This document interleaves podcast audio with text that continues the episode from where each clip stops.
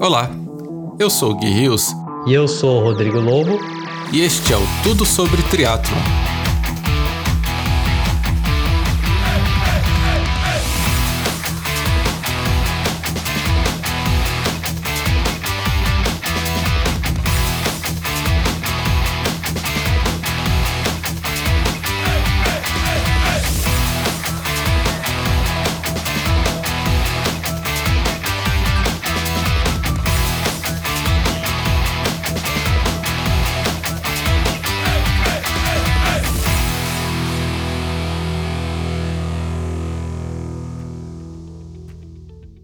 2020 não terá mundial de 70.3, nem mesmo o tradicional mundial do Ironman em Kona.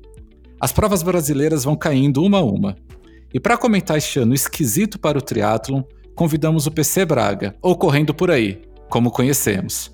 Sensato, bem informado e mesmo assim muito bem humorado, o PC é uma das pessoas mais queridas do nosso esporte e é uma honra tê-lo por aqui. Isso aí, é uma honra poder bater papo com com vocês. E PC, sabe que eu sou seu fã, hein, cara. O cara é, o, cara é o Rodrigo Hilbert do, do não só do, Brasil, cara. O cara é diplomata, triatleta, filósofo, cara é bem-humorado. Cara, é perfeito esse cara. Assim, eu fico tímido. Obrigado pelos elogios. Eu achei que você, o Guilherme começou falando que o ano era esquisito e por isso vamos chamar o PC. Eu achei que era, o link era pro esquisito, mas depois vocês me elogiaram, eu tô até tímido. ah, você também é. é esquisito, né? Não é que a gente poupa isso no, no podcast. Obrigado pelo convite aí, é um prazer estar com dois amigos. Um que já era amigo desde a infância, outro um amigo que o triatlo nos deu, e agora o esporte juntos os três aqui no, no bate-papo. PC é meu amigo de infância, e eu acho que aqui eu tenho duas pessoas, né? Que, a que me colocou no triatlo e a que tá me mantendo eu me inspirei em entrar no, no esporte vendo, vendo as postagens do PC, vendo as conquistas dele, vendo o filho dele orgulhoso do primeiro Ironman. Acho que isso putz, mexeu pra caramba comigo e me deu vontade de entrar. E é muito legal estar com um amigo que, como a gente disse, né, PC? A gente achou que só nossos pais iam dizer isso. Mas um amigo que eu tenho já há 30 anos. Eu gosto quando eu inspiro as pessoas, porque eu acho que é sempre naquele nível, assim, do, pô, se até ele conseguiu, cara, eu acho que vai dar pra eu fazer. Sacanagem. Não, obrigado. É, que legal que deu certo, assim. Eu lembro quando você falou que ia começar, o Lobo veio à cabeça, porque é, é alguém que eu sei que se preocupa com toda a preparação holística do esporte, né? Não é só o seu tempo, não é só isso, é o cuidado com o corpo. Você vejo para as postagens do Lobo, né? Ele prepara o corpo para aguentar a pancada do que é a corrida e para fazer isso com longevidade, né, Lobo? Pois é, pois é. E agora tem um, algo adicional que é cuidar do filho. Então, então não basta só treinar para fazer o esporte, basta, você tem que ter energia para aguentar além do trabalho, aguentar a família e, claro, né, a gente tem que ter, sempre ter o esporte como algo positivo. E, eu fico chateado quando as pessoas invertem essa, essa moeda, né? Começam, o esporte acaba se tornando um estorvo, acaba se tornando algo que compromete o nosso dia a dia. E, cara, longevidade, cara, eu, eu, não, vou, eu não sou tão velho quanto vocês, né? Eu já há 20 anos de esporte. E eu... Entrega a categoria aí. e há 20 anos de esporte ininterruptamente, e eu vou dizer que isso é maravilhoso, porque andar todo dia com a mesma vontade, então é isso que eu, que eu busco, não só como, como meta pessoal, mas como uma meta profissional também agora, que é tentar inspirar pessoas para seguirem essa, essa mesma linha. O PC, e, é, e haja inspiração, né? Porque Olha, olha a categoria dos, dos amadores da nossa idade, né? O Lobo tá aí fingindo que não tem a nossa idade, mas tem, porque a gente, a gente larga junto, embora isso não dure nem alguns segundos nessa proximidade. Mas olha a categoria, você vai lá, tipo, ah, tem lá, Rodrigo Lobo. Não, eu vou te dizer que no começo, quando eu comecei a seguir, não sei o quê, você começa a correr, você tem ilusão, né? Você quer saber, não é que eu tinha ilusão de ganhar, mas você quer saber onde você se encaixa naquilo, né? São pessoas você vê que também trabalham e tal, você fala, pô, mas cara, é talento e dedicação, né? E aí todo mundo tem, tem um limite que você consegue chegar, ou que você consegue se dedicar por, por N fatores, né? E aí depois você fala assim, caramba, o dia que eu fiz, acho que o meu melhor Ironman, eu pensei, um dia eu consegui se chegar perto de disputar uma vaga, eu tenho que tirar uma hora do que eu fiz hoje. Não tenho a mínima ideia de onde eu conseguiria tirar essa uma hora, sabe? Sendo que esse ano todo eu me dediquei com a possibilidade e tal. Por isso que eu sou muito fã, cara, porque não é fácil. Eu sei, não, eu né? sei, cara, eu sei. Sabe aquele, aqueles quilinhos esses que eu te encho o saco pra perder? Mas é bom chocolate. é. Pronto, já, já, são dicas valiosas. Isso você não entrega, já entreguei o ouro pra você. Vai chegar até o ouro, né? Bom, mas vamos lá, né? Vamos pro assunto do dia. As grandes provas foram canceladas. É, já saiu aí a notícia de que o 70.3 de Florianópolis, que foi adiado algumas vezes, foi definitivamente cancelado esse ano. Fica uma expectativa muito grande a respeito do Full, né? Do Ironman Full lá em Floripa, em Floripa, como que ele vai ser. E aí, PC, a gente olhando os grandes campeões, a gente vê, né? O Frodeno já publicou nas redes sociais que ele quer se focar só nos eventos regionais. A Daniela Riff já disse que quer estar pronta para competir já a partir de setembro. E o pessoal aqui das Américas vai ficando para trás. Você acha que com essa história do epicentro da pandemia na América, os atletas europeus eles vão ter vantagem em 2021? É, então, Gui, eu acho que na verdade eles sempre já têm vantagem, né? Que é a quantidade de provas que você tem na Europa, em número, em qualidade, em disputa, né? Quanto você gasta bem menos estando nesses grandes centros, seja Estados Unidos, Europa, até Oceania, mas Oceania menos, né? Você tem uma quantidade de provas que você consegue fazer com um certo valor de dinheiro muito maior. Nossos atletas aqui de elite, pô, bancar uma viagem internacional para competir, né? Você levar tudo, levar treinador, com o patrocínio que você tem hoje, o nível de patrocínio, você consegue fazer uma, duas, né? E aí se você classifica a prova aí, que é ótimo, na verdade você tem um custo que é duas vezes maior do que de uma prova normal. Nunca fui, mas talvez possa me falar, mas assim, contando de passagem, né? Essas coisas prova aí não sai barato. Então a gente já sai realmente de um patamar no, no antigo normal, né? Detesto essas palavras, novo normal, antigo normal. Mas no antigo normal já era difícil, já era um cenário de estar longe dos grandes centros e praticamente com uma ou duas provas perto para você disputar, que era o Ironman Floripa e Mar del Plata, né? Até quando tinha.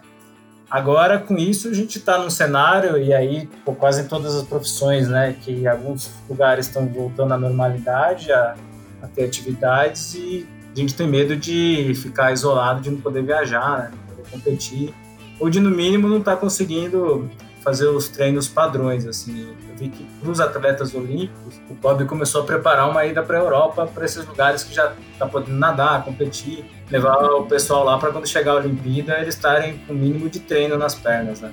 É, só reforçando, né? Sempre aconteceu, não só pensando em provas, mas em treinos também, né?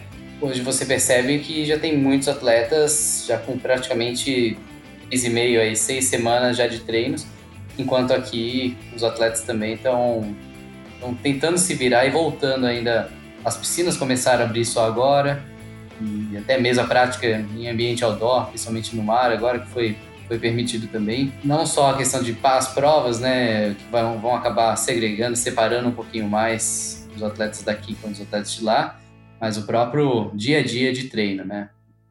Isso já é um problema bem sério e sempre foi, né, porque também Lá é muito fácil, né? Você faz um, um camp e você viaja muito rapidamente para diferentes características, né? Então vamos fazer um treino de, de, de montanha, vamos fazer uma, uma, base na altitude. E agora complicou. E, e como o PC mesmo falou, né, a gente está com restrição de, de viagem, está bloqueado em todos os países. Então vai demorar aí para a gente fazer prova. Os brasileiros que estiverem aqui precisarem viajar para de repente competir, né? E treino coletivo é importante também, né, Eu, acho que, pelo menos você vê o exemplo do Ken em maratona, né? O Kipchoge mora lá, não é porque ele é humildão, pode até ser, mas é porque ali você tem os melhores paces para te acompanhar no treino. Você vê os triatletas alemães quando vão lá para Maiorca também, para Espanha. Você consegue treinar com gente boa, gente que te puxa, né? Num cenário de isolamento, Uhum. É, faz falta você seguir o bafo da pessoa ali na pistinha de atletismo queimando o peito. Né? Sim, e lá, lá eles. É, é muito interessante, porque dependendo do, do período, eles, eles se vão, vão, se agrupando, né, de acordo com, com o potencial de cada um. Então, vão fazer um ciclo com ótimos ciclistas, vão fazer um ciclo com ótimos corredores, vão para altitude, descem, vão nadar com os nadadores em grandes centros de natação. E aqui a gente tem muita dificuldade em fazer isso, né? Bastante. Então, a única, a única esperança é que as provas realmente vão voltar, mas aí também tem a questão da segunda onda, terceira onda. A gente não sabe, né? Já tem alguns países na Europa também que já abrem, fecham, abrem, fecham, vão aumentando a restrição. Então a gente também nem sabe, né? Tá falando sobre isso, mas ainda tudo é muito incerto. A gente nem sabe se todas essas provas que estão voltando para valer vão ser na Europa, principalmente, vão ser confirmadas, né? É, é um cenário de, acho que para o organizador de prova, né, o cara vai ter que fazer uma política restritiva de bloquear acesso de pessoas de tal nacionalidade ou vindas de tal lugar, que é super complicado politicamente, né, eticamente, assim. Uhum. Ou não fazer a prova, ou fazer a prova com bumba meu boi, ver o que, que dá e tentar depois se se redimir ou, sei lá, se isentar de qualquer culpa que tenha, que tenha tido, né? Então, uhum. mas eu vejo, por exemplo, tem um colega que mora na Nova Zelândia, aí você vê a foto, o cara já tá lá no estádio de rugby, né? Da posta story meio com um Covid free, assim, só para dar uma sacaneada. Uhum. É, então, nesses cenários, assim, que você tem um estádio cheio, não vejo por que também você não conseguir fazer uma prova só para os locais, né? Por mais difícil uhum. seja bloquear a inscrição e gente vindo de fora, talvez nesse cenário. Mas mesmo assim, né, você não consegue, mesmo que o cara mostre que nasceu ali, que sei lá, que tá saindo, teria que conseguir uma comprovação de que o cara tá há tantos dias naquele mesmo local, sem ter viajado, né? É difícil. E deixa eu perguntar para vocês dois, vocês acham que ainda sai alguma prova esse ano? Posso ser sincero? Pode, deve. Não, não esquece. Nem aquela no finzinho do ano, aquele challenge lá para dezembro, não sai. Esquece, esquece. Isso, na verdade, eu até fico chateado com as pessoas que. A gente sabe, né? Os dois lados, né? A gente também tem os organizadores de prova, eles são os nossos. fazem parte dos stakeholders, né? Daquele, toda aquela rede importante que alimenta o nosso negócio todo, né? O esporte como um todo. Eu fico muito chateado, né, em até dizer isso, porque eu particularmente tenho muito bom relacionamento com quase todos os organizadores de prova. Eu sei das dores deles. Tá certo, tem uns que estão fazendo bons trabalhos aí de background para se manter, mas a gente tem que de fato entender, né? Cair a ficha, fazer uma mudança rápida de mindset, aceitar essa situação e criar novas formas de motivação. Porque ainda é estranho aquelas pessoas que ainda ficam né, postando, que ficam muito chateadas, poxa, que pena que não vai ter, mas tá muito mais claro, né? Tá claro, todos os grandes eventos, inclusive até agora o Carnaval de São Paulo foi para maio do ano que vem, não vai ter Réveillon, então não, é, a tendência mesmo é não ter nada, e mesmo aquelas provas que tem um menor número de participantes, né? A gente tem uma série de outros problemas aí, de tanto de deslocamento, quanto do respeito às regras, né, às leis. A gente nem para fazer atividade no meio outdoor aqui no volta do quarteirão as pessoas respeitam, não usando máscara, usando máscara e não estão tão preocupados com as medidas de higiene. Eu não sei se vai conseguir ter um controle tão, tão rígido e o respeito às regras impostas por esses organizadores. É, eu tenho medo de, se não tiver nem a São Silvestre, a gente não mudar para 2021, porque a São Silvestre é um marco muito importante. A gente ficar preso nesse ano para sempre. Aí não mas fica frio que os Fogos de Copacabana deve ter na TV, então a gente é. vai um jeito. Mas tem a lição, isso que você falou é interessante, Lobo, porque tem um pouco a lição do comércio, né? É, dados que eu vejo no jornal, assim. Havia uma grande é, pressão por reabertura do comércio e os lucros, né, as vendas continuam baixas, porque a pessoa não se anima a sair para comprar, né? Aqueles itens que não sejam tão essenciais. E aí com corrida também, a corrida é um mercado que depende de um grande volume de inscrição, né? Para você fazer uma prova lucrativa, você precisa do dinheiro do patrocinador e de um volume, a gente estiver falando de corrida de rua, né? Um volume pelo menos, sei, as provas em São José, assim, mil, dois mil para cima, né? Para ser uma prova, em São Paulo, muito mais.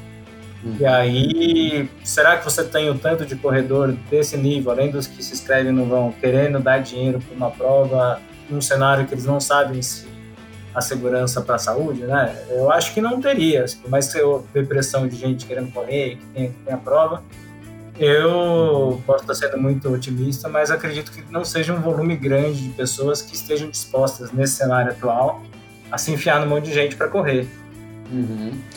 É, eu já não sei, PC, porque eu percebo aqui no dia a dia, cara, ainda mais tenho corrido aqui em ambiente outdoor bem cedo, uh, mesmo assim, cara, em volta do quarteirão que eu encontro de vai 30 a 50 pessoas, dependendo do, do final do meu treino, uh, dessa eu posso dizer aí por alto que em torno de 70 e poucos 70% para cima não usa máscara e cruzam um perto uma da outra. Então, talvez as pessoas estejam já começando a se despreocupar com isso. Claro, né? É isso que você falou. Talvez por não chegar nesse volume, talvez não chegue no volume necessário, né, o famoso sold out, né? Que é a meta que os organizadores têm, talvez não realmente não atinja.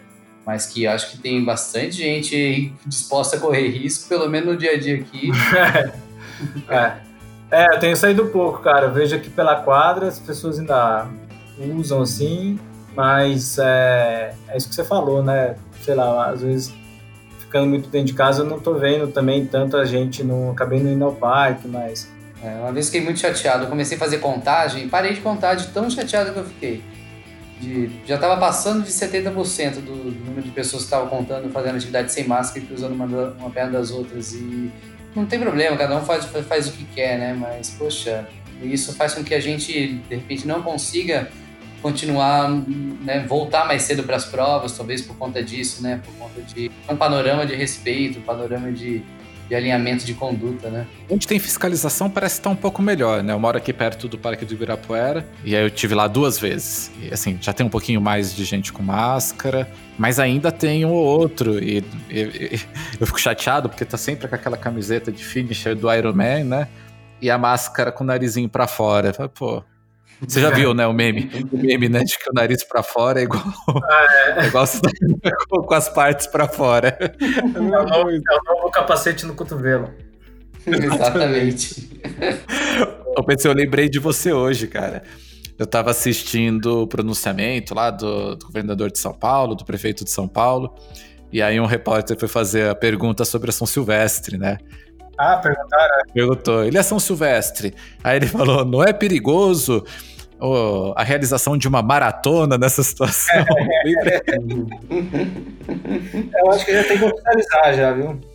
Eu também acho. Tem duas instâncias de maratona: tem a oficial e tem a São Silvestre. Não, com todas essas piadas, assim, eu, no começo a gente ficava fazendo. Quer dizer, os memes começaram com a São Silvestre e agora eles não param, né? Tipo, é impossível você falar de São Silvestre sem falar que é uma maratona, fazer referência. Mas é, isso mostra a força dessa corrida no imaginário popular, né? Impressionante, cara. Todo mundo mesmo uhum. sempre fala. Ninguém falou de nenhuma outra, né? Só falou de São Silvestre até agora. Exatamente. E tá uhum. agora testas de cancelar, né? A gente falou. O que me deixa mais curioso é, o, o Challenge Floripa fez um grande investimento, né? Os triatletas profissionais todos envolvidos, um dinheiro grande de premiação, abriu inscrição já. E aí o, o, futuro de previsão é difícil, né? Porque você pode fazer a prova, você fala, ah, minha prova vai ser tal data, acho que o deles é, é setembro ou novembro, não sei, que era uma data que quando anunciada parecia longe, né, de toda essa. Só que as datas vão chegando, chegando e as coisas não mudam. É, quando, como que a gente vai colocar, encaixar todas essas, essas datas, sendo que depois, quando começar a voltar, tudo vai encavalar, né? Então, além da participação, talvez você tenha ah, uma série de eventos no mesmo final de semana, eventos uh, que com, acabam restringindo a participação de outros, como no caso das eleições, né? Jogaram as eleições exatamente para a data ali do challenge, o segundo turno. Então, Enem, por exemplo, tem vários outros, outros eventos que é, importantes que acabam minando e impedindo né, a realização de eventos esportivos. Então, realmente, é uma discussão que requer aí um, um, um bom desenho né, do panorama para tentar entender onde a gente está exatamente. Né? Agora, será que vai ter aquelas provas estilo é, contra-relógio no Tour de France? Cada um larga um metro e meio de distância e não pode ultrapassar, tem que ser Cada um faz seu próprio tempo. Essas provas virtuais são um pouco disso, né? Só que mais, mais esquisito ainda, né? Que você em casa, uhum. isolado. É, eu não tava me animando, cara, com essas provas virtuais, assim. Eu recebi umas inscrições e aí Boston virou virtual, né? Demorei tanto tempo para conseguir e virou virtual o negócio. Eu tive uma crise, uma crise de consciência, mas conversei aqui com a Isa, né? Falei, pô, será que vale a pena? Porque também não é de graça, né? São 50 dólares a inscrição para você correr na onde você mora. Então, sozinho, sem ninguém e sem ser a prova mesmo. O bom é que todo mundo que se inscreveu em, em, em, Boston esse ano com a desvalorização do real foi um investimento, né? O que eles devolveram veio a mais, assim. Se não me engano, a inscrição de Boston foi a 4 real, enquanto o de Noveiro estava 5 e tanto. Uhum. E aí eu falei, quer saber, vou usar esse lucro aí, me inscrevi na prova. A Isa falou, pô, vai ser uma medalha única, né? A única medalha virtual de Boston, não sei o que. Eu falei, ah, talvez pro meu neto eu falei, eu participei da primeira Boston virtual, porque antes era sempre presencial, mas desde 2020 agora é virtual. É, eu também, eu tô, ainda tô, eu fiquei com bastante dúvida, mas como eu mesmo tem uma série de outras, a gente na própria Lobo, dentro da, da, da equipe, a gente vai gerar o nosso circuito, eu acho que vou, encavalar algumas provas virtuais. Quando vai ver, meu calendário vai estar mais cheio de prova virtual do que, do que as provas físicas. Mas eu também no início não tinha nenhum interesse. Até que eu tinha bastante preconceito já há alguns anos em relação a isso, né? Porque não é uma novidade, né? Que a gente não, nunca, nunca ficou ligado. Tem, tinha algumas empresas, tem algumas empresas que já trabalham com isso há bastante tempo.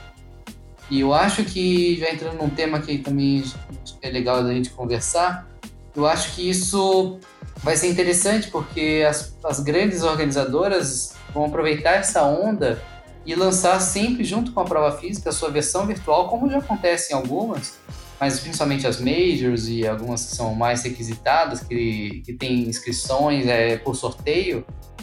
E eu acho que talvez passe a ter mais adesão do público também a participar da, das imagina, talvez eles busquem esse retorno que estão perdendo agora, tá certo que é um retorno, é uma perda muito expressiva, né? A gente tem que, entender isso também, mas talvez um retorno de longo prazo em ter uma maior adesão daquele público que talvez não consiga viajar para fazer a prova ou não consiga o sorteio, as provas nacionais também, né? Que eles não têm possibilidade de fazer uma vir aqui para os grandes centros, Rio de Janeiro, São Paulo, Porto Alegre, então, talvez seja uma grande oportunidade de negócio para eles emplacar, junto com a prova física, uma, uma versão virtual, classificar, fazer o mesmo esquema, vender kit e até aumentar o brand, né?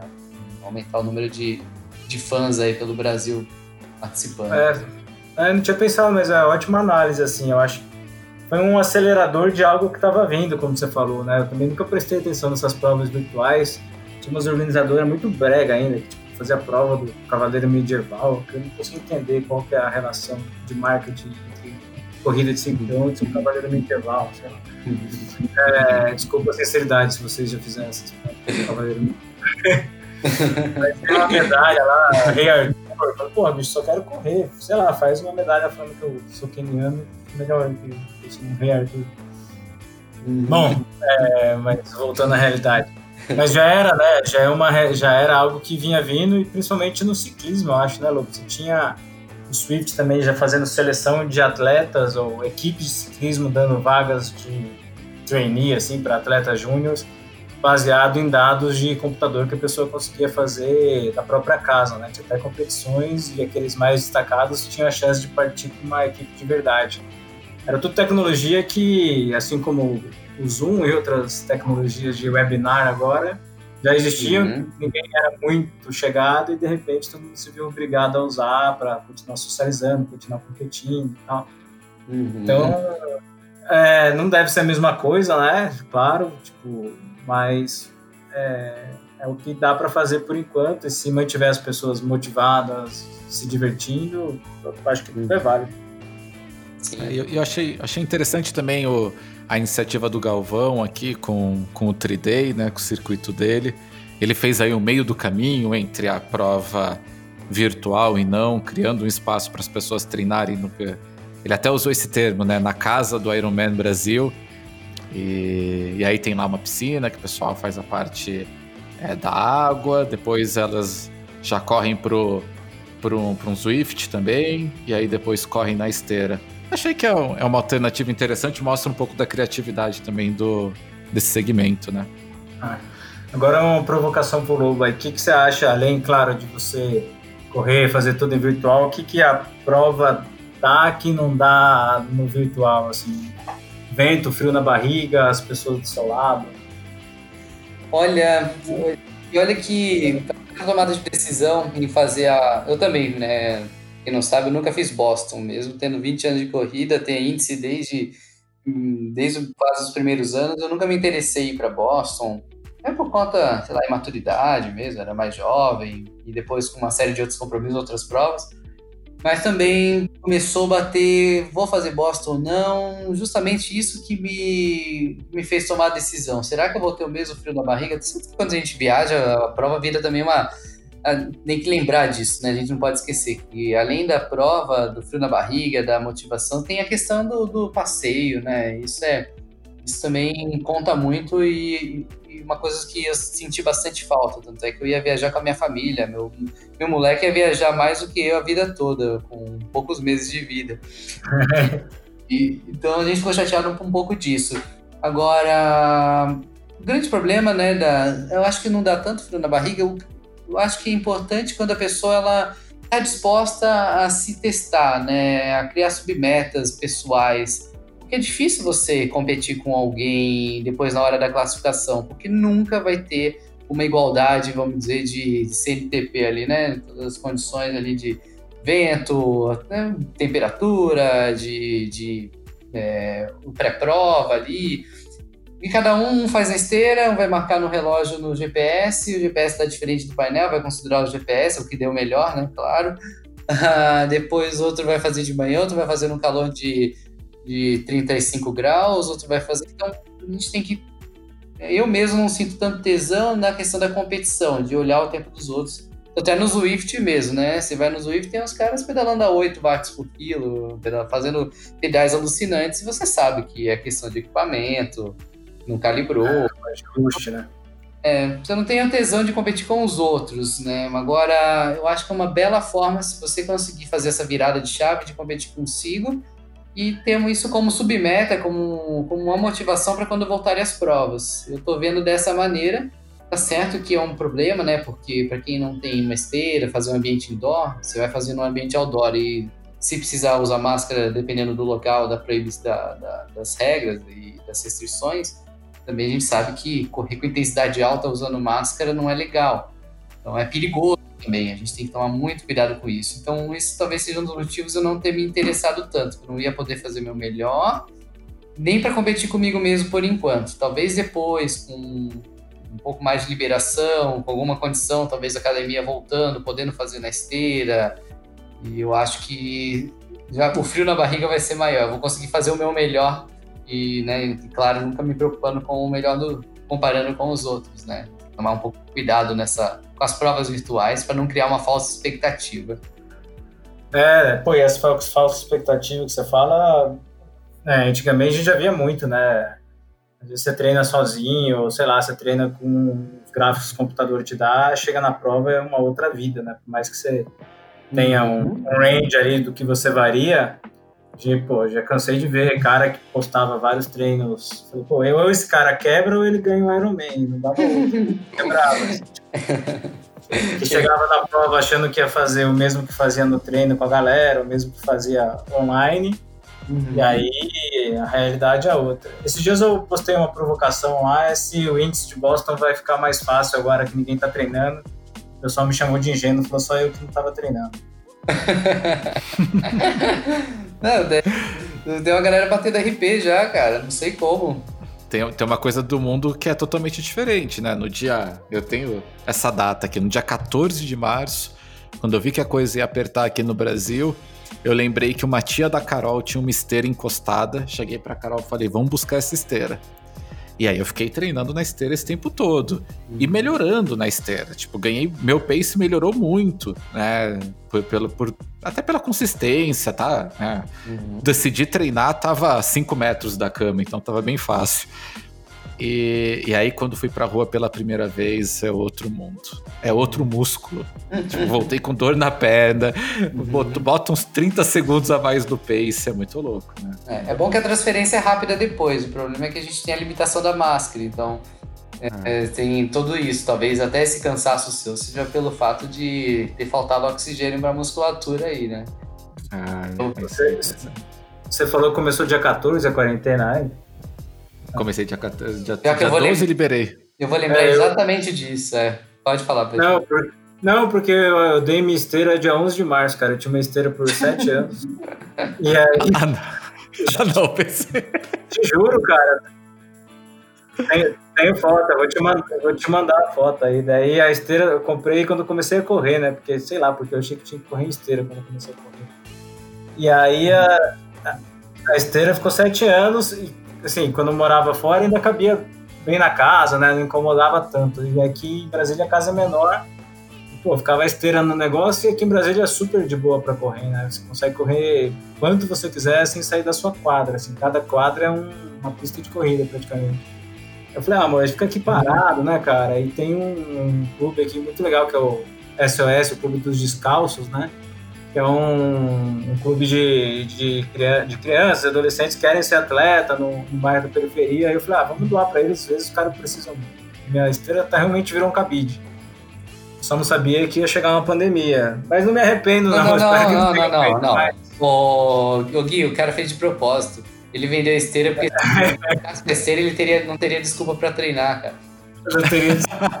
Aí, pô, dia 11 de março, o PC já tava falando de, de coronavírus, já tinha um mês já, cara. Tanto é cara, que... foi bizarro. Acho que foi o pior time que eu já tive na minha vida, assim, se eu for pensar em mim, né? Mas foi, foi bom, espero que a galera lá esteja, esteja usando. Depois, sabe que foi bom, cara? Por mais cumprir na quarentena, eu comecei a correr, aí, aí, é um horário que eu nunca corria, que eu achava que era impossível. Comecei a correr na hora do almoço, lá no campo da UNB, que não tem ninguém. E aí virou meu momento de sol, né? Então eu comecei a, me, a poder sair de casa para tomar sol. Comecei a correr na hora do almoço. Tudo foi ótimo, assim, foi o um momento de descompressão do dia, sabe? A única vantagem, porque você poderia ter vendido a esteira pelo três vezes o valor e também poderia já ter treinado desde o início, mas tudo bem, tudo bem, a gente aceita. Inflacionou muito, né? Eu vi, entre as coisas que inflacionou a impressora, a gente tentou comprar uma impressora que tá triplo de preço também. Mas eu vi que esteira estava com fila de espera, né? As academias estavam começando a alugar a esteira por um preço exorbitante. Absurdo, sem dúvida. Deve ter alugado. E, e tá muito caro, as esteiras estão muito caras. Eu gosto, cara, eu gostava muito de treino de esteira, né? É, eu achei que pro, o ciclo que eu fiz melhor lá, que foi o de Amsterdã, fiz uns treinos na esteira que no dia da prova eu recordei muito deles, assim. Eu, eu, eu gosto de treinar esteira, às vezes vou pra academia só pra correr na esteira lá, antigamente. Né? é. O PC, você comentou de Boston, mas é, como é que tava seu calendário para 2020? Que, que, quais as provas que você tinha em mente? E, e você desistiu de Kona antes ou depois do Frodeno? É, vai ser o primeiro ano né, que eu não vou para Kona por causa da pandemia, que nos outros anos eu não tinha classificado. Então é uma novidade para mim, estou tentando lidar com essa novidade aí. É, mas eu só tinha eu só tinha Boston em mente, que ia ser em abril, que era no começo, né? Daí, provavelmente no final do ano eu ia fazer alguma coisa. Eu dei uma parada forte com o triatlo, porque desde aquela prova lá, a gente se encontrou em Fortaleza, Uhum. Cara, eu fui muito mal naquela prova, né? Não em mal de. Tipo, eu não me diverti. Eu quebrei tão feio que eu não me diverti. Aí eu falei, ah, vou parar de fazer prova sem treinar direito, porque é legal vir, é legal fazer, mas. É, e não é nem por vaidade de mal, não, é porque perde a graça, né, cara? Eu detesto quebrar em prova. Eu acho que a, o quanto a prova é tão legal, quando quebra, ela fica insuportável, assim, ficar se arrastando. Uhum. E aí, desde então, eu falei, ah, não tá dando para compatibilizar como eu queria, não vou ficar me enganando que eu consigo treinar um pouco antes da prova e fazer, e aí vou me concentrar na corrida. Então, esse ano eu queria ter corrido Boston direitinho, sabe? Fazer. É, classificar para Boston em Boston era meu objetivo. E aí, para ser sincero, quando chegou a pandemia, eu achava que eu não ia conseguir, não, que já tava poucos meses da prova e ainda não tinha recuperado o pace, a forma, o esse negócio de trabalhar tá, tendo, tá me prejudicando aí. Então. é, eu não tinha, mas é, na verdade esse ano não podia nem culpar tanto trabalho. Eu não tinha feito no começo do ano a disciplina necessária. Até o fim do quando a prova é no final do ano, assim, eu consigo me programar melhor, sabe? Mas quem conhece minha casa já foi comer muito doce da minha mãe, já então, sabe que a comida é boa lá. Quando dá dezembro, janeiro, eu fico muito tranquilão, sem treinar tanto. E é difícil recuperar rápido, né? Então, é, a minha ideia era correr Boston e depois tentar correr uma maratona legal também no segundo semestre. Gostei dessa manobra, uma manobra que a gente sempre indica. De repente, refina uma modalidade que você gosta mais ou você tem mais dificuldade, e depois volta para o jogo. É, pra mim foi o que me salvou, viu, Lobo? E aí você vai vendo que você não tá. sim, eu não conseguia compatibilizar, principalmente natação, né, por causa das viagens. Se for ficar pagando hotel com, com piscina olímpica para treinar, é bizarro. Né? Ficar procurando piscina assim em todo lugar não é fácil também. E aí, o primeiro, primeiro Ironman eu ainda consegui fazer viajando muito. E porque eu já vinha com bagagem acumulada do ano anterior e tal. E aí eu fui ficando impossível de nadar, né? De nadar, de pedalar a longas distâncias. Eu falei, ah, vou dar um passo, tirar dois esportes e tentar fazer o sub-3 lá na maratona, que era uma coisa que eu sempre fiquei na cabeça, né? Uhum. E aí fiz, voltei pra corrida, agora, pô, dá vontade de voltar pro triatlo. Quero voltar, principalmente agora, né? Dá mais vontade ainda de voltar a nadar, voltar a pedalar, mas eu quero me cobrar menos de, de perder treino esse moldar, moldar a sua vida, moldar o esporte à sua vida, né? E não tanto a vida ao esporte, assim. Uhum. É, no começo eu me cobrava muito quando perdia treino e ficava aquela loucura, não tô treinando, tô treinando. Eu falei, pô, mas, cara, é, eu tenho que fazer com que as coisas se encaixem, não para eu ficar estressado, né? Mas para eu, eu, me divertir, assim. Uhum. Isso aí. O PC, o PC, eu tava lembrando que a, a, decisão de entrar no triatlon foi tomada comendo um lanche à tarde lá na casa, na casa da sua mãe. Como a gente fazia quando era criança, comendo um ah, pão é. com requeijão lá. E aí você me dando as dicas. Ô PC, você está falando de, né, depois da corrida, dessa, dessa, desse foco na corrida, da vontade de voltar. Mas como que foi lá atrás? Como é que você saiu da corrida para o triatlon? Quando que bateu essa, essa vontade em você? É, eu comecei a correr por inércia, o famoso pé na bunda, né? Que você já começa a sair do lugar, já, assim. É, eu levei o pé na bunda e falei, vou começar a correr, porque morava sozinho lá no Paraguai, cara, e aí não tinha muita coisa para fazer, né? falei, putz, não gostava, nunca gostei muito de balada. E aí eu falei, quer saber, vou começar a correr. Meu irmão corria sempre, né? Eu cheguei a fazer as corridas com ele também. E aí comecei a correr e fui fazendo a, a, a escalada, escaladinha, né? Prova de 5, prova de 10, 21.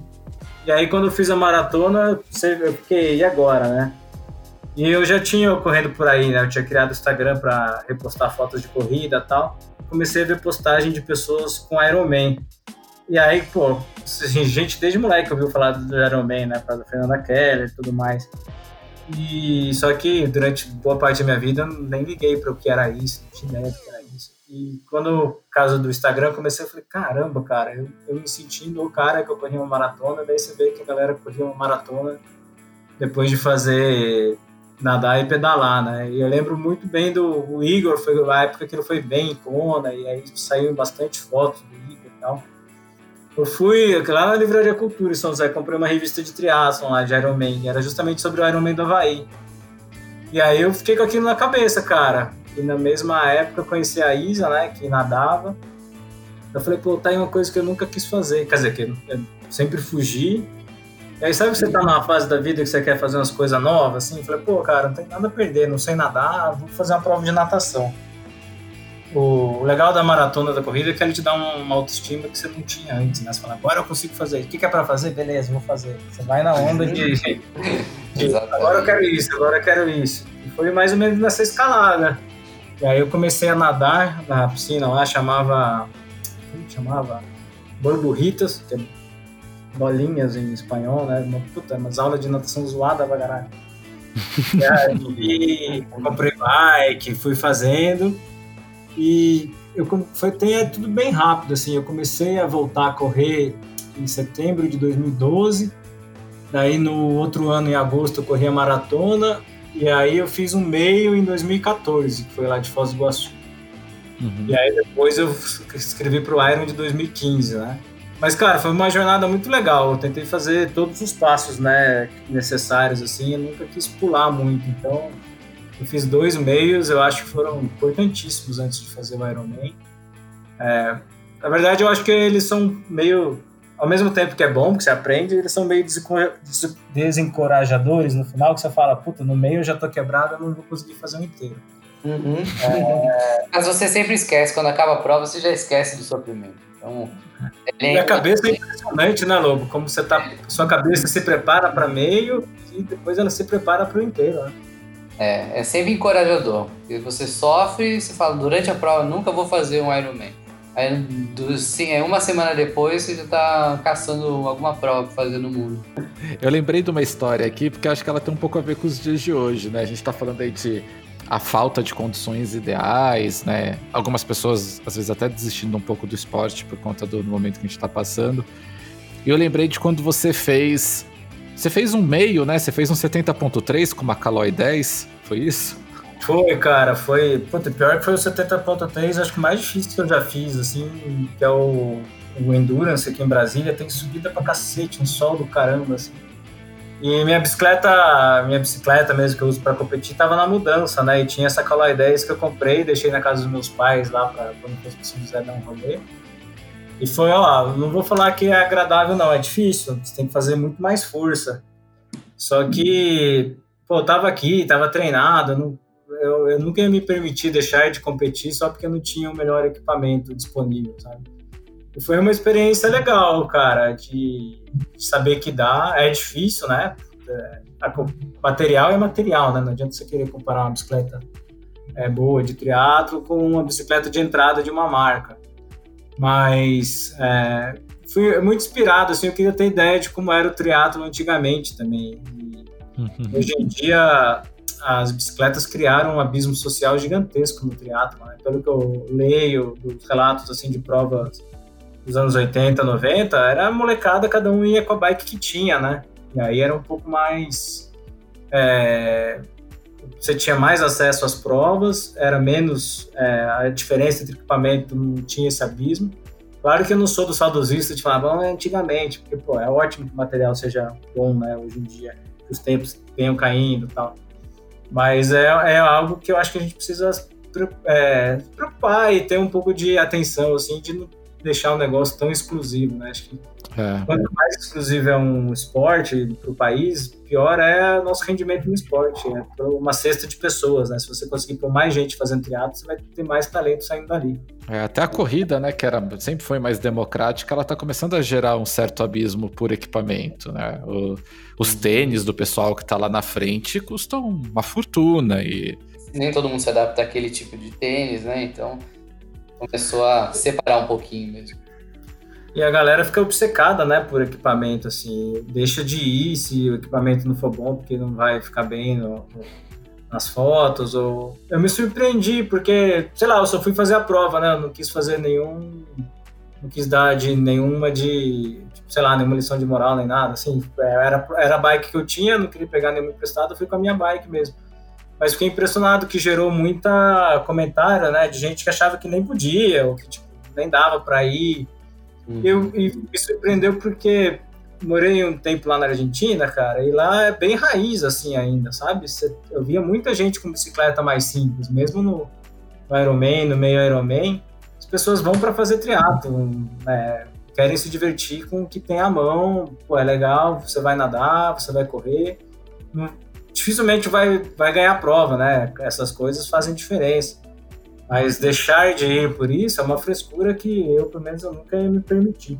E o de tênis está criando isso, é, sei lá, a pessoa, eu não, é, eu, eu, eu, conheço zero de tênis, cara. Eu acho que eu, eu falho na blogueiragem um pouco por isso. Eu nunca ganho tênis porque eu não sei nem uma vez eu ganhei um tênis, cara, eu usei ele durante dois anos, o mesmo tênis furado. Uhum.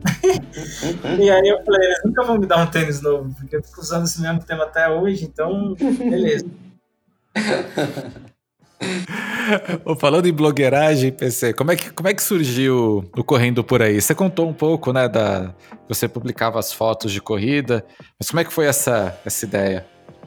É, eu segui um Instagram que chamava Instarunners, que é um depois eu fui ver, ele é mexicano, se eu não me engano, o cara que faz.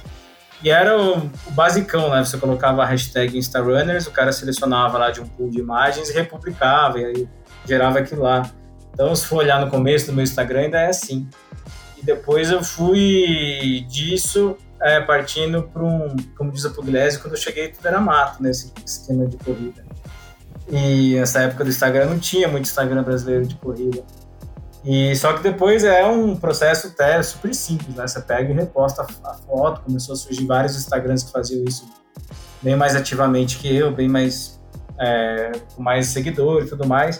Ficou obsoleto. Eu fui tentando mudar para algo mais pessoal, algo com mais humor. Daí entrou a parte de memes de corrida, né? Você começa a entrar mais no mundo, você começa a fazer piada com o mundo e tal. Até depois virar um negócio que eu conseguia compartilhar mais sobre o meu dia a dia ou como eram as provas. Mas nunca foi muito meu, assim, eu acho, sabe? Correndo por aí. Era mais para repostar piada. E aí, uma parte que eu acho que a galera sente falta, que geralmente comentam, é de fazer mais piada de polícia blogueiral, de fazer um humor, novelinha. Mas, pô, dá um trabalho pra, pra caramba daquilo lá, cara. Eu ficava bastante tempo fazendo, né? E aí comecei a não conseguir fazer com mais tempo e agora voltei com os memes. É, é legal, a interação, pô, eu sou, é, sou feliz, assim, porque criou uma comunidade, né? Eu vejo o Instagram, mas como uma comunidade, pessoa muito gente boa, sabe? É difícil ter ter uns caras sem noção, assim, ou gente ter briga. É. Claro que quando você posta uma coisa polêmica, sempre dá umas brigas, mas faz um, é uma limpeza necessária às vezes. Assim. Só que eu tô. Ano passado eu consegui postar muito pouco, né? Eu até cheguei a fechar a conta por uns dois, três meses, assim. Não tava realmente conseguindo postar.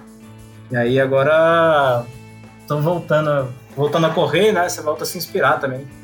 Perfeito, cara. Você disse isso, cara, quando você faz o negócio, é impressionante. Isso é pra vida, né? Mas quando você faz o negócio, vem, parece que vem oxigênio pro cérebro, a vontade de fazer o negócio, você entra na energia de novo, né? Eu também, a gente tava sentindo falta e agora. E agora a gente gostou que você dá de volta. Como é que você cria aquelas tiradas, PC? São todas suas? É tudo autoral? E pelo que você contou, se, se são, você tem essa ideia correndo, né? É, pô, é uma parte importante. Quando eu fazia triatlo não tinha mais, porque é tantas horas em cima da bike que você começa a fazer muito uhum. piada. Mas eu adoro memes, eu adoro piada, né? O Gui, a gente foi amigo de fãs, a gente sempre, você também é, cara, a gente sempre foi muito de humor, assim, de dar risada, a gente é a galera que se diverte. Então eu consumo muito meme, né? E a internet não tem muito segredo, um meme que dá certo, sei lá, com Instagram de culinária, provavelmente pode dar certo com o Instagram de corrida também, você vai seguindo essas tendências, né? Hoje eu postei um sobre a pessoa que fica mandando foto do Garmin para uhum. a mulher para seduzir, assim, baseado num, num, meme que eu tinha visto sobre nudes e tal. E era no, era no Instagram sobre feminismo. E aí você pesca uma ideia e traz para o seu mundo da corrida. Não é 100% autoral, mas é uma pescada que você consegue traduzir a piada para quem te segue, para quem corre. Né? E o uhum. resto das informações eu pegava porque eu também consumia muita informação de notícia de triatlon, é, notícia de seguir os profissionais, e aí você vira um hub de notícias, você vai publicando. Não tem, né, muito... O Instagram é bom por isso, porque o nosso esporte, triatlon, principalmente, é muito específico, né? Você tem, claro que você tem a mídia lá, o Mundo Tri, todo mundo faz um belo trabalho, mas é restrito ainda. Né? Então, você pegar umas informações do que ia rolar em Kona e tal, e hoje você consegue ter acesso, né? E tenho tentado naturalizar um pouco, eu me cobrava muito de postar sempre, de estar sempre respondendo, não sei o quê. Mas é, eu tive um momento de, não, preciso frear um pouco. É, e foi, foi engraçado, cara, foi na época que eu comecei a, a ser remunerado também pelo Instagram. Daí comecei a me cobrar e aí o negócio não funcionou, sabe? E saiba que, que você. São poucos, né? Que de fato fazem muito bem, que sempre tem, tem um equilíbrio, né? Entre o humor, entre a inteligência. Então, por isso que, que você de fato é o diferente. É, é, você conseguiu entrar numa, numa camada raríssima aí do, do, do Instagram. Que tem esse, essa capacidade de divertir, ao mesmo tempo trazer uma reflexão então, cara, muito bacana mesmo, está de parabéns. Continue mesmo que de forma mais equilibrada, mas mantenha a nossa, as nossas risadas praticamente diárias aí, ou sempre. ah, obrigado, cara. Acho que a gente é tudo do mesmo time, assim, né? A gente usa a rede de, de uma maneira positiva, né? De, é, uhum. puta, tem ojeriza, cara, aqueles Instagram que ficam um zoando o outro, quando a pessoa quer chamar muita atenção uns Instagrams que a minha definição é a criança em cima do escorregador falando: Olha eu, olha eu, vou descer, vou descer. Isso mesmo. E, tipo, não dá, né? Ninguém tem muito saco, assim. Então, uhum. se não for pra usar o um negócio pro bem, para poder divertir, transformar, foi uma das conclusões que eu cheguei também. Nunca esperava muito, é, nunca fiz um negócio por dinheiro, né? Mas todo mundo tem a ilusão de que o Instagram vai te dar dinheiro, que os influencers ganham super bem. É uma camada pequena, né? E num esporte exótico como o nosso é muito mais difícil ainda. Você, como influencer, influencer achar que vai, né, vai ganhar a vida com aquilo. Nunca tive expectativa, nem foi para isso que eu fiz. Mas é o que eu falo para as pessoas, ó, toma um tempo muito grande, né? É legal pra caramba, é divertido, me deu pude ir em provas que eu não iria, conheci gente que eu não conhecia, iria, tal. Tive experiências legais. Mas se você for pôr no papel o tempo investido por por o que você ganha tal, você tem que fazer porque gosta, porque quer divertir as pessoas, porque quer aprender, não pelo dinheiro. Né? É, você acha que o bom humor pode ajudar aí os nossos ouvintes para se preparar para 2021? E até falando das provas, você acha que 2021 a gente já consegue retomar um pouco do, do calendário de provas? Pô, eu espero sinceramente, viu? É, tá virando muito uma previsão de futuro, né? Então eu não, eu não consigo imaginar é, não sou especialista nisso, né? A vacina espalhar para que todo mundo possa se juntar. Isso é a dificuldade das coisas, eu acho que principalmente como o Lobo falou, né? A dificuldade de quem organiza, você não ter um, uma visualização. Isso fala pro cara, ó, sei lá, a partir de março você pode começar a planejar. Não tem, né? Não, tem, não vem essa informação pra gente. E a gente que faz por lazer e tal, pelo menos eu não trabalho diretamente com isso, a gente se organiza, né? não é o fim do mundo você ficar um pouco sem correr ou não ter. A gente ama, se diverte, mas a gente se organiza. Mas eu penso muito nas pessoas que, que vivem disso, né? Por isso até que eu não.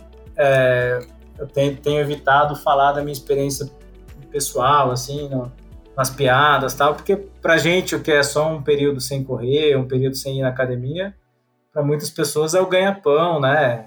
É, é, o que traz sustento para a família. Então, todo mundo está na correria para poder fazer as coisas. A gente que pode, né, a gente que, que consegue, tem que manter a calma e torcer para que as coisas, fazer o nosso papel para que tudo volte ao normal o mais rápido possível. Eu espero que, que volte logo, mas tenho ficado, cada mês que passa, tenho ficado preocupado. Sabe que ano que vem eu vou casar, né? A gente ia casar esse ano agora. E aí a gente mandou, mudou para fevereiro para falar, não, fevereiro vai estar tá sossegado. E agora essa semana a gente começou a conversar se fevereiro vai estar tá sossegado mesmo. É, Caramba, é. você tá enrolando ela, hein? Meu Deus, hein? É, a piada aqui em casa é que a Isa, a Isa fala assim, pô, esse ano é difícil. Daí quando sempre alguém fala, fala, pois é, não pude ir pra Boston. Ela falou, pô, o casamento você não tá nem aí com esse filho é. é isso aí. E é Mas... demais porque a Isa é uma personagem também do Correndo Por Aí, né, PC? Virou, né, rapaz? É... Tem gente, eu já vi várias pessoas no Iron Man falaram assim, ah, eu queria conhecer a sua esposa mesmo, não você. Não, beleza. é tem que enaltecer mesmo. É, virou um personagem, cara. Eu acho legal, porque o pessoal começou a ter um carinho grande, né? Ela faz as duas vezes, né? De pessoa que vai lá dar o suporte pro companheiro tal, torcer, que participa do dia a dia, da pessoa que compete também. Então, quem não se. Quem às vezes não se. não se. não necessariamente é o marido que compete, né? Ou a esposa, se vê também pela parte competidora dela. E essa parte de, de companheiro, né, seja companheiro ou companheira de quem treina, foi algo que gerou, que deu muita, era muito popular no Instagram, porque vida de, de companheiro, companheira de triatleta não é fácil, né? A gente sabe quanto tempo a gente fica treinando, passa tempos, assim, então, putz, gerou um monte de piada, né? E, e comentário, o pessoal curtia muito, se marcava. Então teve muito seguidor que a pessoa não compete, mas o marido ou a esposa compete e começou a seguir para se ver refletido nessas piadas também. PC, agora passa então o serviço. Acho que, poxa, quase todo mundo que está ouvindo deve conhecer já o Correndo Por Aí, mas é, principalmente o Instagram do Correndo Por Aí, mas eu tenho um segredo aqui e você pode me confirmar. Tem, tem as piadas lá do B que só rolam no Twitter, não é isso não? Cara, é, eu comecei a. Eu fiz o Twitter porque Twitter tem bastante informação para o trabalho, assim, né? É, é, onde as coisas, pelo menos dos gringos, assim, saem primeiro tal. Muito. O meu trabalho ajuda muito. E aí eu comecei a ver que há uma tendência no Instagram. Ontem até eu vi que o cara falou assim: o dia que caiu o Twitter, o Instagram fica sem likes também. Muita gente posta no Twitter e depois coloca no Instagram a foto daquele tweet, né? E aí eu comecei a criar conteúdo, criar conteúdo, sei lá, postar as minhas besteiras lá. É mais fácil postar texto lá, né? E aí, se o texto dá um, eu vejo que tem um engajamento assim, eu tiro um print e coloco no Instagram. O segredo do, do Twitter é bloquear os malucos, né? Assim, silenciar, porque é uma briga de doido lá, ainda mais quando você se envolve. É, que, que esses dias? Esses dias eu fiz uma piada com a máscara lá, que a pessoa reclama de correr de máscara. Deve uns três malucos querer que eu mandasse evidência científica de Não, é. da máscara. Eu fiquei pensando, será que quando o cara leva alguém pra. Né, na hora do rally roll, o cara pede evidência científica da camisinha? É, o, que tem de gente, o que tem de gente pedindo evidência científica geralmente é o pessoal que compra produto achando que vai melhorar na corrida. Uhum. Cara, perfeito. Cara, eu gostei dessa sacada aí. Vou, vou, vou, vou referenciar você, mas vou usar essa, isso daí pra lançar pros haters. É, mas é, eu tô gostando muito do Twitter. Quem, eu, no Instagram é correndo por aí. No Twitter eu acho que tá correndo por aí um, que já tinha alguém aí com esse nome eu pus. E tem um canal no YouTube também, que se você está interessado em fazer triatlon e você quer ver como é a galera do fundão sofrendo, veja os vídeos lá do, do- YouTube correndo por aí. É, se você puser Ironman no, no YouTube, você só vai ver os caras da frente correndo super bem. Então a gente quis criar um canal real para você ver como é também o fundão da sala lá. Adorei esse conceito do fundão, cara, muito bom. É, cara, mas e aí até lá surge uns haters, né? Uma vez, um dos comentários assim, pô, cara ridículo, o cara quebrou. E eu tava correndo, Sec. Pô, o cara só vê foto, vídeo de Iron Man do Igor correndo, daí quando vai ver uma pessoa real, o cara. Nem tinha sido um Iron que eu quebrei, tava correndo direitinho, sabe? Mas era o quilômetro final da maratona. Os caras, ah, que ridículo, o cara põe um vídeo quebrando. Você sabe que eu, eu sofro um pouco com isso, né? Imagina, passei aí esses meses todos fazendo treino indoor no Zoom com o Belarmino e com o Lobo. Você começa, como, como você diz, né, PC? Você pensa, agora eu se consagro, né? Aí você vai acompanhar os caras na prova. Mas não é verdade, tem a turma do fundão também. Tem, cara, e é, e é bastante gente. E é inspirador porque é o que acontece com o triatlo. É a mesma coisa do cara ligar o, o- o jogo do Real Madrid com o Paris Saint-Germain e achar que tem que fazer daquele jeito, né? Exato. Se você consumir o que tem de produto de triatlo na internet, é, e faz sentido ser os melhores, né? Você vai ver vídeo do Frodeno, da Reef, da, da Lucy, e você acha que é aquilo, né? Você olha e fala, puta, eu não tenho essa bike, eu não sei correr desse jeito, eu não sei nadar desse jeito. Então, vídeos vida real, vida real acho que são importantes para animar a galera a fazer esporte também. PC, muito obrigado pela sua presença. É, é- é demais poder falar com você. Quando a gente estava discutindo com quem debater aí as, a- o cancelamento das provas, é, eu lembro que o Lobo chegou para mim e falou: Putz, eu queria muito contar com a sensatez do PC Braga para falar sobre isso. E deu certinho. Obrigado, cara. É muito bom falar com você. Muito bom falar com você já há 30 anos. Não, obrigado vocês, Gui, pelo convite. É, foi muito bom. Acho que saiu dessa conversa aqui bastante coisa que a gente estava pensando e poder ouvir de vocês que estão treinando, o Lobo que está dando treinamento também, foi enriquecedor. É, infelizmente a gente não sabe ainda todas as respostas, né, de como vai ser, mas estamos aprendendo bastante com esse período e principalmente esse período, acho que o que a gente vai extrair desse período é aquela olhada para dentro para saber o que a corrida significa para a gente, né? Eu não tinha ideia que eu sentia tanta saudade de correr com as pessoas. Aprendi isso agora. Isso aí, PC, bacana. E você vê que a gente já conversou várias vezes e cada momento é um momento, a gente aprende coisas novas, hoje a gente está falando sobre outros assuntos. E claro, até quando eu comentei, vamos falar com PC, porque eu estava sentindo falta da gente levantar esse tema e conversar contigo sobre esse assunto para você trazer a sua visão e como você vê de uma forma, claro, muito sensata e muito bem-humorada, para deixar aí um legado eternizado. Adoro o podcast porque está eternizado aí no nosso papo. Valeu pela oportunidade mais uma vez e a gente vai ter muitas e vamos falar de outros assuntos. Me chama nos assuntos fáceis também, que esse aqui. Isso. Muito bom.